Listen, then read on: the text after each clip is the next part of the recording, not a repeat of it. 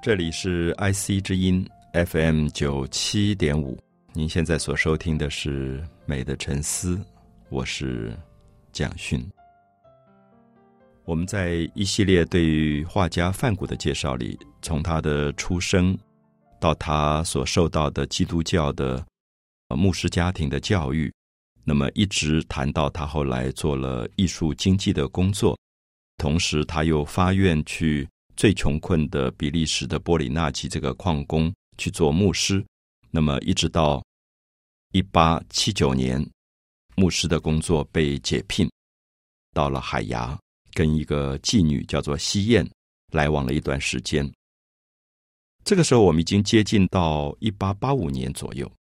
那一八八五年，我们也看到慢慢走上绘画的范谷，绘画成就越来越成熟。那我这样讲的原因是说，我们一直强调，范谷最早在绘画上的起步，其实不是像一般人的这种科班出身，他没有读过美术系，他没有正规美术学院的训练，他在他的堂哥莫福那个画室里，也只是做了一些简单的基本功的练习啊，比如说可能画一些静物，所谓的静物就是说放一颗这个玻璃菜啊，大白菜，哦，放几个马铃薯。呃，红萝卜，然后你来练习做油画的素描，那么去把这些画画下来，懂得怎么调色，那么懂得怎么去打底稿，怎么去做构图。可是范谷本身，因为他对于人的关心那种狂热，所以他其实有时候好像不在意那个技巧。在上一个单元当中，我们特别介绍他两张很重要的素描，那么一张是跪在摇篮前的小女孩。一张是 C N 这个忧愁啊，这两张素描其实不是油画，而是用很简单的铅笔勾画下来的人间的一种很悲惨的一个景象。那么一直到一八八五年，我们看到它出现了一个大概早期的画作里，现在被认为是最重要的作品，叫做《吃马铃薯的人》。那么这件作品会在阿姆斯特丹的梵谷美术馆里面看到。我好几次在这个画前面，我觉得如果今天这张画没有告诉你它是梵谷早期的作品，我相信很多人都不会停下来看它，因为它的色彩并不漂亮，整张画非常的暗，那个调子非常非常的暗，甚至我们也会有一点惊讶，说梵谷为什么已经画油画了？因为如果你做素描的话，素描本身没有什么色彩，那么就是黑白的，所以它前面的素描都是有一点暗色调。那么画油画的话，油画里面有红啊、黄啊、绿啊、蓝啊，各种漂亮的颜色。为什么这张画整个看起来黑乌乌的？那么大概只有一点深咖啡色的这个调性在里面移动。呃，我们已经大概谈过，就是说梵谷的画早期并不漂亮，其实有一点暗暗脏脏的、很灰暗的感觉。那么最主要是因为他当时关心的主题都是一些穷苦的人。我们知道，我们今天如果去一个豪宅。这个豪宅可能打光打得很亮，家里有很多很鲜艳颜色的丝绒的桌巾呐，或者是地毯呐。如果我去画这种豪宅，我可以用很多漂亮的颜色。可是我们知道，如果我今天去一个很穷困的人家里，比如说一个矿工家里，他的家里颜色一定不会很多的啊，因为色彩这个东西，尤其在那个年代当中，比较穷困的人大概就是灰灰蓝蓝黑黑的啊，这种基本的一种布料，而且。我们知道，如果穿着很华丽艳丽，也不适合他劳动啊。如果他白天是在田里面种马铃薯的人，或者是去矿坑里面去挖煤的人，他绝对不会穿漂亮的衣服，一定是穿的脏兮兮的。所以范谷这个时候他用到色调上的那个灰暗，我觉得跟他的主题的内容选择有非常密切的关系。而且，其实，在他的信跟他的日记当中，这一段时间他常常提到他在。比利时、荷兰的一些小乡村里面逛来逛去，我不知道大家还记不记得，就范谷这段时期，因为他失业了，他教会的聘约没有拿到，所以他其实是有一点赋闲。那赋闲本来他住在爸爸妈妈家里，可是他又觉得老是被这个邻居指指点点，他就跑来跑去的，常常跑到那种别人不认识他的那种小乡下啊，因为不认识他，他会觉得。好像避开了很多指指点点啊。特别是我们上一个单元讲过，他在海牙的时候又跟一个叫西燕的妓女住在一起。哦，我们可以想象说，那个时候即使没有什么狗仔队，可是大概也沸沸扬扬。所以他就宁可去那种很穷很穷的乡下，因为这种很穷的乡下，大家不知道他是谁。如果你不知道他背景的话，他是一个蛮温和的人，那他也受过很高等的教育，那也做过牧师，讲话也很温和、很优雅，所以他就可以避开很多的眼光。所以这个时候，他就常常在这种小乡下，像纽南呐什么这种小乡村走来走去的。那这种乡村，他就有机会看到很多非常底层里面的人民，比如说种马铃薯的人。我们知道，马铃薯是欧洲的一般农民的主食。有点像东方的稻米，他们的主食是马铃薯。反骨常常画说，他们在收成的时候，用手指头把那个寒冷的冬天冻在土块里的马铃薯挖出来。他常常会形容说，这些人的手指非常的粗大，非常的有力量，因为他要在那个很冷、很干硬的土里面去把马铃薯拉出来，所以他就会注意到这些动作，也画了很多这一类动作。慢慢的，他就累积到说，他对马铃薯会有一个意向。我想，我们今天想到马铃薯，只想到说，啊，这是一道菜，这是一种食物。可是范谷不是，因为他是看到种马铃薯的人，所以当我们看到他最后画了一张吃马铃薯的人时候，我们不要忘记他前面画了很多种马铃薯的人，从种马铃薯到吃马铃薯，他把它连成了一个为生活而劳苦的一个深沉的意象。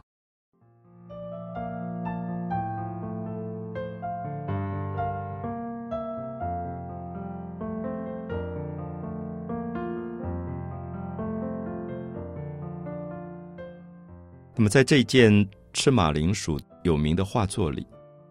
如果我们能够克服第一眼看到它时候那种觉得不赏心悦目、颜色不漂亮的这种困难，因为我知道很多朋友看画的时候，第一眼的印象是蛮重要的。第一眼印象觉得非常亮丽、很鲜明，你就会想停下来看。可是范谷这张画是完全没有鲜明的印象，因为它就是。黑漆漆的一个屋子里面，一群人围在小小的一个破破烂烂的桌子前面，在吃马铃薯。我刚刚讲说，你克服了第一眼这种困难，你能够停久一点慢慢看的时候，这张画其实出现了一些非常美的东西。所以很多人认为，梵谷的吃马铃薯的人是在最黑暗的、最沉重的色调里面出现了一种圣洁的光。那我想这个句子。其实是跟荷兰画派有关的，因为我们知道荷兰画派在梵谷之前，一个最有名的画家林布兰特，他就是很擅长于把画面一直用黑色调或者深咖啡色调、暗色调一直压压压到很暗很暗，可是慢慢慢慢，他在让里面发出亮光出来。呃，林布兰特的画里曾经描写他的母亲，年纪很老很老的母亲。那么他们都是非常信仰新教的人，所以非常的勤劳，非常的朴实的一种生命。然后他每天可能要感谢神，就用他那个长满了皱纹的手去翻一本老圣经。他就画了一张他母亲的手在翻圣经的样子，然后那个在很暗的色调里，那个皱纹上一点点的光，非常的动人。所以很多人都形容说，荷兰的画派很习惯于在非常污浊、非常暗的。角落去发现光，那这事实上不只是一种画法，其实也是一种哲学。那么意思说，我们今天如果带了很多的钻石，穿着很多的光鲜亮丽的衣服走出来，那这种美，并不是所谓在沉重黑暗当中发亮。沉重黑暗的发亮是说，生命里面有一部分是非常痛苦的。比如说，也许我们在医院，我们看到一个癌末的病人，他在非常绝望的身体的痛里面，他最后可能会要。想办法努力的顽强要活下去。如果这样的画面被你看到，你会发现他是在很黑暗的生命的角落里面发出他生命的光。那我们可以知道说，荷兰画派一向是要抓住这种题材的，因为他们会觉得把自己打扮的光鲜亮丽，并不是真正的美。真正的美是生命到了一个最绝望、最辛苦的状况，还能够发亮啊！那种黑暗里面的光。他们认为是最美的。好，我们前面也提到过，梵谷在矿工这个社区做牧师的时候，他就是进到坑洞里面去的。六百公尺深的地底下的坑洞是一点光都没有的。我们知道很多矿工为了要劳动，所以他们戴一个帽子，帽子上有一盏小小的灯，所以很多人就认为说那个东西就是黑暗中的一点点的光亮。那么这个光亮其实有点像宗教或者信仰的力量，就是常常让你在绝望、在伤痛当中，忽然得到了生命的一种启发。所以你在这个画面里，你就会发现说，大概有五个人物围在一个木头的桌子。如果你很仔细看这个木头的桌子，这个木头的桌子简直不像一个桌子，它有点像随便捡来的一些木板或者木条去拼起来的一个方方的东西，就是。可以让一家人围在那里吃饭的东西，就是说，这个如果他们是农民，是最穷的农民，他们不会去买家具的，他们可能就是自己去捡一些别人不要的木条、木板，慢慢拼拼出了一个木桌子。所以这个木桌子，反古用了一些很粗犷的笔触去表现。这个木桌子当然没有抱得很平，而且没有油漆，所以它就是原木的。粗粗笨笨的这样的一个桌子，那么这个桌子在画面里面几乎占一个比较中央的位置，然后有五个人物啊围绕着这个桌子。我们说有五个人围着他，所以有一个人是背对我们的。我们看到在绘画里很少人会处理完全背面的人，可是这个人是完全背面的，我们看不到他的脸，我们只看到他一个背影坐在那个地方。可是我想范古。希望传达出一个他看到的真实的景象，因为其实他对这张画有过很多描写。他写给弟弟的信里面也有描写。他说他走过那些村落，看到这些农民白天在田里面劳动，非常的辛苦，然后用手去挖这个马铃薯。然后晚上的时候，范谷又走过去，然后这些农民没有发现范谷在屋子外面，因为。我们知道这些农民他们住的房子都是破破烂烂的，所以有很多的缝，就是那个房子其实不是很高级的住宅，所以那个木板跟木板之间的缝很宽，所以范谷走过去时就发现里面有灯光，他就停下来了，然后他就从那个门缝里偷看，他就看到一个背对他的人，然后他也看到面对他的几个人围坐在桌子上，他就很好奇，说：“哎，这些人在晚餐了。”他们白天劳苦了一天，他们现在在吃什么样的食物？他在信里面写的非常详细，他很好奇这些人的生活，然后他就发现说：“哎，这些人整个桌子上只有一个食物，就是马铃薯，没有任何其他的东西啊。我们今天可能还有什么三菜一汤啊，四菜一汤，可他们没有，他们就是马铃薯。这个马铃薯摆在炉子里面去烤了。”烤完以后切成一块一块，所以我们会看到还有一点冒着烟的白色一块块的马铃薯，就是他们唯一的食物。反骨非常感动。我想为什么？因为我想我们今天如果到餐厅里面去吃一个马铃薯啊薯条，我想意义不太一样，因为他刚好是白天看到这一家农民是用自己的手在挖马铃薯，现在他们看到这个马铃薯就是他们的食物，所以他们是真正在土地里劳动的人。他们的劳动就是他们的养活自己的一种方法，所以我想这个是反骨想要画的东西。他要告诉我们说，自食其力的某一种尊严，就是这些人的食物是自己种植的。那我想，我们今天其实分工分得很细，我吃的米啊、面啊，大概都不会是我自己种的。可是对于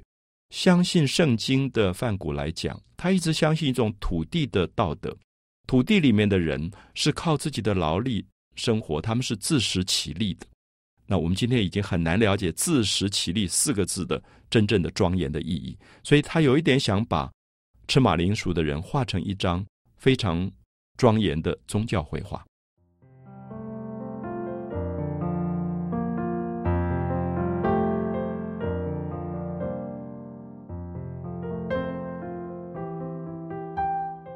我们谈到了范谷在一八八五年最重要的一件作品，叫做《吃马铃薯的人》。我们介绍了范谷可能躲在一个村落非常穷困的农村的一个破烂的小房子旁边，透过那些木板的缝隙，看到了一家人围坐在一起吃晚餐的样子，所以他给我们一个非常真实的感觉。那么这五个人围坐在餐桌上，几乎像西方绘画史上最重要的一个题材，叫做《最后的晚餐》。《最后的晚餐》是耶稣最后一次钉十字架之前，跟他的十二个门徒一起吃晚餐，有面包，有红酒。可是现在反谷看到五个农民围在一个桌子前面，只有马铃薯，他会觉得这是一个真正圣经的题材，这是一个真正信仰者的题材。他们甚至在劳动了一天之后，只有马铃薯可以吃。可是范谷说，他们还是低头祷告，感谢神给予他们食物。范谷大概在最穷的人身上看到了最高的道德，在最穷的人身上看到了一种真正的信仰。他会觉得，在大城市当中，在阿姆斯特丹、在海牙这些有钱人的生活里，信仰已经变成了口头上的一种很虚浮的语言。甚至在教堂里面讲着漂亮的话，可是没有办法在生活里实践。他反而看到了这一群人真正在实践一种仪式。所以我自己觉得，吃马铃薯的人有一点像宗教的仪式。啊，宗教的仪式是说，大家都记得最后的晚餐的故事。耶稣当时拿起了一个面包，然后就把面包掰了一块，掰了一块以后，他就把面包传下去。他跟他的弟子们说：“你们每个人分一块。”这就是我的 body，我的身体。那现在我们看到很有趣，在这里马铃薯是所有这些人他们要吃的东西，其实好像是他们自己的生命的一部分。他们把所有的生命血汗都在田地里劳动，最后得到的这一盘马铃薯。所以我觉得这张画，如果大家注意到，有两个人物是非常吸引人的，一个是侧面的一个男子。这个侧面的男子头上戴了一个蓝色的一个扁扁的帽子，然后身上穿了一件蓝色的粗布衣服，很显然是一个当时十九世纪末欧洲的工人或农民的打扮。然后脸黑黑脏脏的，我想一天都在田地里面劳动的人，当然不会是皮肤白白细细的那一种。那么西方的绘画过去一直在画那种皮肤很白很红润的人物，那么梵谷。把他的人物转到了另外一种，就是田地里面的劳动人民。所以这个男子侧面坐在那个地方，他的手好像在指着那个马铃薯。然后旁边有一个女人，这个女人头上有一个荷兰很常常看到的白色的头巾，因为他们在工作的时候习惯戴一个白布的一个头巾，把头发包起来。那这个女人好像拿着叉子，她正在分这个马铃薯。就是他好像是这一家的主妇，他负责要把这个马铃薯。其实我们一看就知道五个人吃大概分量不太够，那么他要把这个马铃薯分给每一个人，分得非常公平。那么这个时候他有一点好像停下来，他不知道怎么办，不知道是不是因为马铃薯不太够，这么少的马铃薯怎么够分呢？他就看着可能是她丈夫的这个男人，那么他们在交换一个非常。奇特的眼神，我觉得这个眼神里面在传达一种生活上的辛苦，就是怎么办？那我们只有马铃薯，我们只有这么一点点东西，那我们要怎么分？也可能是说，那我们就分吧，我们就只有这一点食物，那我们每个人都少吃一点。那本来每天都不太吃得饱，那我们就分一点这样的马铃薯。我觉得梵谷的画里面传达出一个非常奇特的情绪，因为我们知道绘画里是没有语言的。可是不知道为什么，很多人都觉得吃马铃薯的人这张画有点像一个戏剧，好像我们可以听到这些人在讲话，好像他们中间有一些语言，他们好像在交谈一样。如果大家手头上有梵谷的画册，有这张画，我想可以细细的看这里面的一种非常奇特的人的表情跟关系，特别是这个女人眼睛瞪得很大，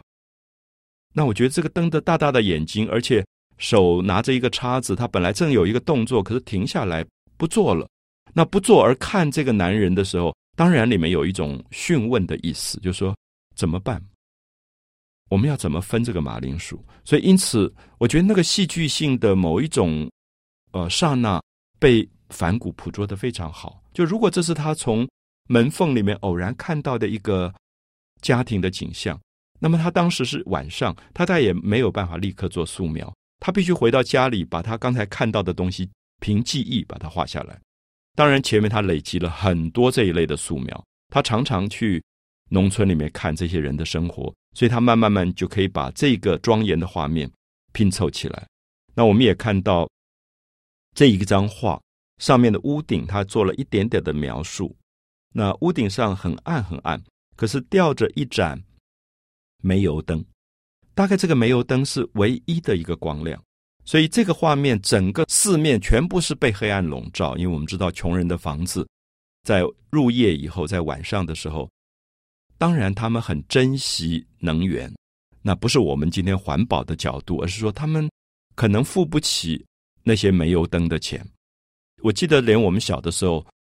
能关灯就关灯了，因为觉得那个电费很贵。所以这里面其实是因为贫穷，所以那个整个房子非常的暗。现在人的生活其实真的跟以前很不同，因为你到哪里都是电灯很亮的啊，非常的亮。因为大家好像比较富有了，所以不会觉得过去的生活里面为什么那么暗。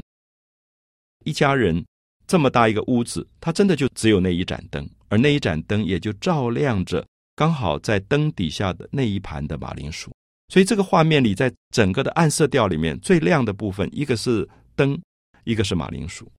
变成这个家庭里面唯一的希望、唯一的温暖、唯一的粮食。这个粮食是马铃薯，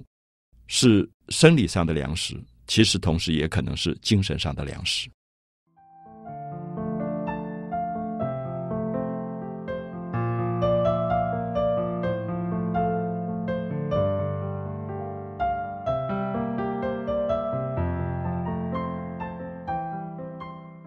我们谈到了范谷在一八八五年最重要的一件油画作品，叫做《吃马铃薯的人》。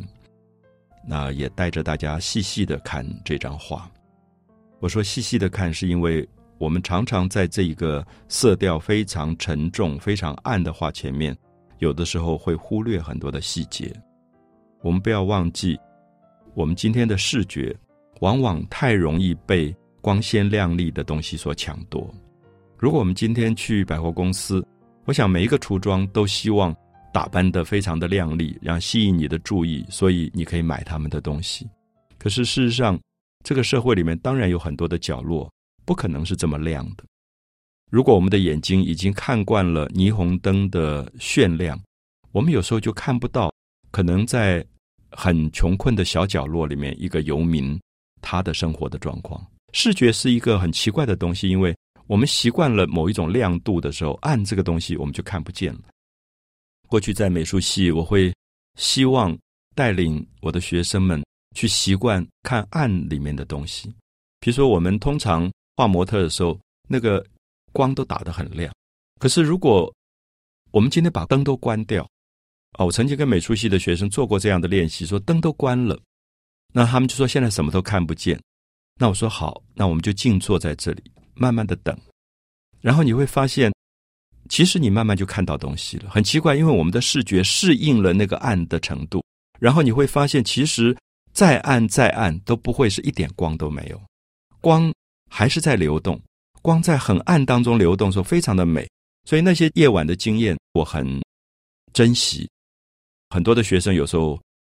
很多年后跑来跟我讲，他们也很珍惜那个夜晚，因为他说。他们发现窗户慢慢透出一些户外的月光，然后那月光在房间的石膏像上面，或在人的脸上在流动，然后他们看到很幽微的光。那因此这一张反骨的吃马铃薯的人也是幽微的光，因为我们刚刚提到说，这张画里面的光源只有一个，就是屋顶上吊的这一盏瓦斯灯，或者是一盏煤油灯。那么这样的一个煤油灯。照亮了